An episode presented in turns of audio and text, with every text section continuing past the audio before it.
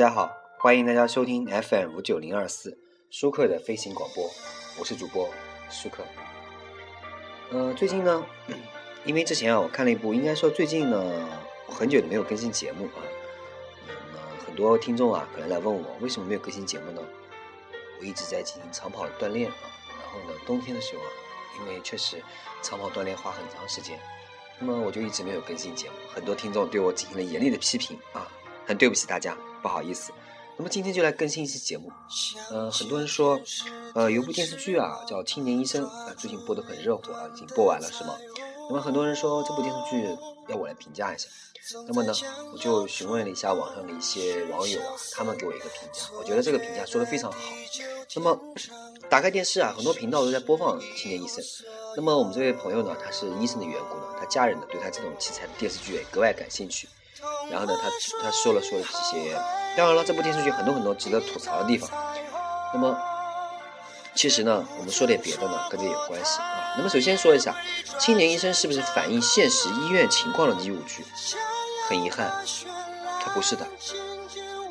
剧中大多数这个帅哥美女啊，男医生英俊潇洒，女医生英姿飒爽，小护士呢娇媚可人。连实习医生呢，也美到这个患者和代教老师啊争相表白的程度。实际上呢，根据这个医院这个情况来看啊，医生们呢多数五官端正，但没有那么神采奕奕。你想想看啊，连天不断的夜班、门诊、手术下来，还要写病历、收病人、做实验，基本上都是戴着黑眼圈和浮肿的眼袋，化妆就别想了，是吧？每天七点多到医院查房、交班、上手术，早饭都还顾不上吃，哪有心思打扮自己？是不是？再穿上那种沾上洗也洗不干净的墨水啊、血迹啊和患者的各种体液的白大褂，皱巴巴的就不说了吧，是吧？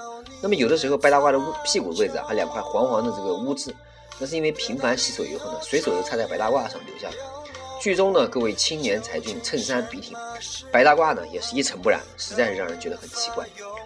理想和现实中有些差距，但是呢，剧中医生的状态啊，其实应该是很对的，矛盾是不是？因为呢，医生本来就应该这个样子，医生就应该有健康的体魄，穿着呢利落大方，有尊严，这样才能给患者以信任。那些穿什么露子凉皮鞋啊这种兄弟们，其实应该注意一下形象。那么，剧中呢，呃，两位主角开着一样的奥迪来上班，买车的时候眼睛眨都不眨就开始交钱提车。医生是不是很有钱？是不是？实际上呢，青年医生是非常穷的啊。那么，从根据一个一二年到一三年度啊，中国医生的薪酬状况的一个调查报告显示呢，初级职称的住院医师啊，平均年收入是五万五千七百一十七块元。那么好吧，别说奥迪了，奥拓都买不起，是不是？一定会有人说还有灰色收入呢。其实灰色收入呢和青年医生一点关系都没有。你说实话，你见过给住院医师送红包的吗？是吧？但是话又说回来，几乎每个医生在高中的时候都人中翘楚。考上名牌医科大学，啊，硕士、博士毕业之后呢，就开始了挤公交、骑自行车上班的生活。你觉得合理吗？其实呢，还是那句话，电视剧没错，错的是现实。那么青年医生呢，里面的急诊室啊，非常宽敞明亮，两个字，气派。但是呢，我可能很多人都去过医院，越是大医院的急诊科啊，就越是乱成一团，患儿的哭闹声，情绪激动的家属的呼叫声，疼痛不堪的病人的呻吟声，此起彼伏。再加上急诊科医生就特有的大嗓门呢，那叫一个热闹，是吧？春运时候的这个火车站，你知道什么样吗？急诊科差不多就这个样子。那么下次呢，万一你去看急诊啊，啊，可能呢，呃，可别被吓到。那么剧中的医生呢，要不是硕士，要么是博士，要不就是美国回来的海归，连实习医生呢都是七年制，反正都是高等学历。这个人员配置啊，国内的大型教学医院确实这样，可是放到全中国看呢，你可能也会吓一跳。这个根据二零一三年我国这个卫生和计划生育这个事业发展统计公报，二零一三年卫生这个技术人员学历结构呢，本科以上只占百分之二十八点五，大专呢在百分之三十八点七，中专在百分之三十，高中及以下呢百分之二点七，看到没有？大学本科及以上的学历可能三分之一都不到，而中专学历占了百分之三十，这正常吗？理想很丰满啊，这个现实会骨感。医疗改革呢任重要道远。那么孤立的评价一个电视剧啊是没有这个说服力的。那么要谈呢，就要放在医务剧这个范畴里谈。那么我们我们就挑一些我曾经看过这个医务剧来说。豪斯医生，豪斯医生呢把医务剧拍成了 CSI，主打刑侦，把诊断学整成刑侦，也算是另辟蹊径。食材放旷的这个豪斯呢，总能将看似毫无关系的种种细节联系在一起，诊断出一个诊疗指南里找不到的病例。但我不认为这个电视剧非常好，虽然非常好看，他鼓吹了一种不遵守医诊疗规范的风气，有想象力没错，但是你鼓励医生不断在病人身上试错呢，这是不应该的。我们接着说实习生格雷，实习生格雷呢，这部电视剧啊非常好，他这个。但是这个主创人员在剧中人物感情纠葛上投入的笔墨实在太过肆无忌惮，确实这点不好。那么急诊室的故事一二，这是很经典的医务剧，他捧红了这个乔治克鲁尼，大家可能知道这个，主打温情、细腻动人，没有豪斯的那么多疑难杂症，也没有 G A 呢，就是呃实习生呢格雷那么多的狗血剧情，就是抓住了医患中间的人伦话题，抓住了观众的心。大结局的时候呢，很多人都泣不成声。那么接着又说这个白色巨塔。是日本版的啊，唐泽寿明和江口洋介演的。那么至今呢，是我心中非常好看的一部电视剧。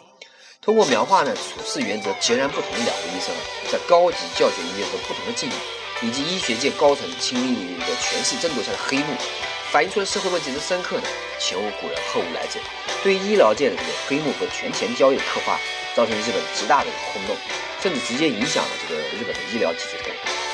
接着说回首的这个回首又见他。是吉田裕二主演的这个剧，这并不是啊，这个因为这部电视剧还是非常好那么因为这个电视剧讲了一个抽酒、呃抽烟啊、喝酒、打麻将的这个放荡不羁的医生，也救于水火之中，还是很酷的啊。什么国产的医务剧呢？可能拿来说说呢，也只能说是新素了。想当年是颇有争议的啊。嗯，还有很多医院组织医护人员一起观看，这个电视剧还是很耐人寻味。这个电视剧呢，当年不算很成功，因为它跟编剧有些关系啊，它是改编于这个同名小说的电视剧，而小说作者呢，为了了解医患关系，驻扎医院很久，观察了一些微妙的心理细节，当然出来成果不能太差啊。那么说到这个青年医生，那么放在这一堆制作精良的新医务剧里面，青年医生显得很惨淡了。青年医生最多呢，只能参照 ER 和 GA 混合起来一个青春偶像医学剧，白色巨塔就不要比。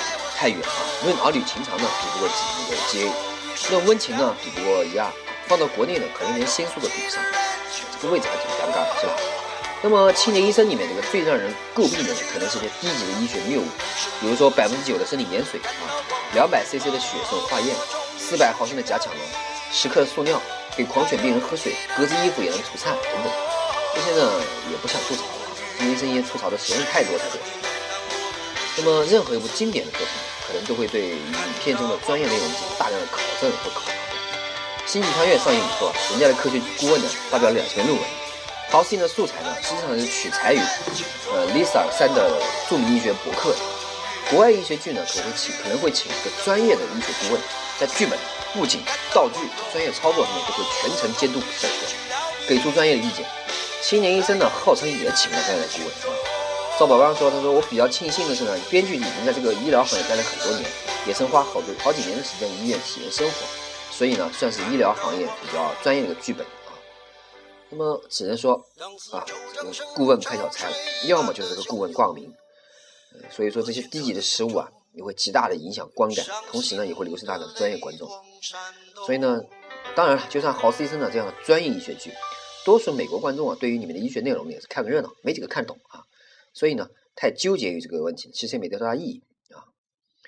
呃，其实呢，呃，一个作品啊，如果传递的信息是荒谬的啊，那么呢，这个剧情再专业也其实没有用，是不是？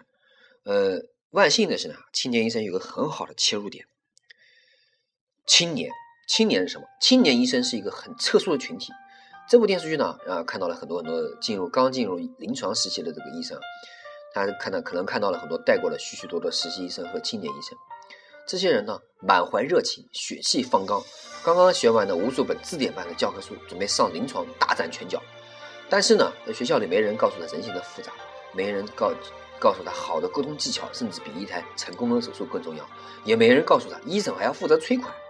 在医院的时候，他们看到了部分医疗工作者面临死亡的冷漠。他们看到了用书本知识无法解除的手术指针，他们听到老师对一些敏感问题给出的不知所云的回答。你们还年轻，你以后就懂了。他们也看到了在来势汹汹的病魔之前，医学是多么无力。他们也看到了农夫与蛇故事的现实版。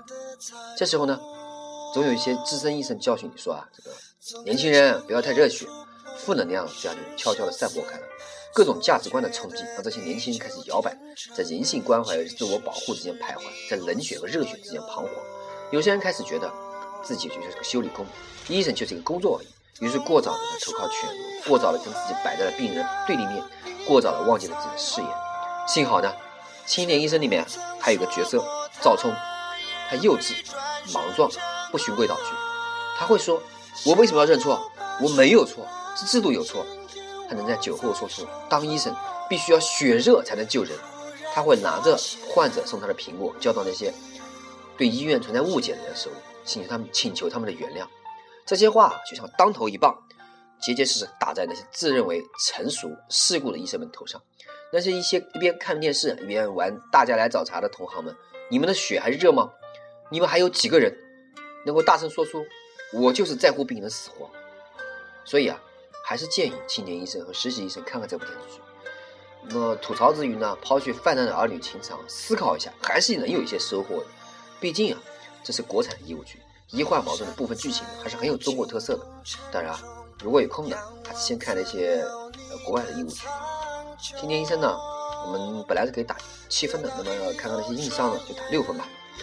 好，那么感谢大家收听本期舒克的飞行广播，我是主播舒克。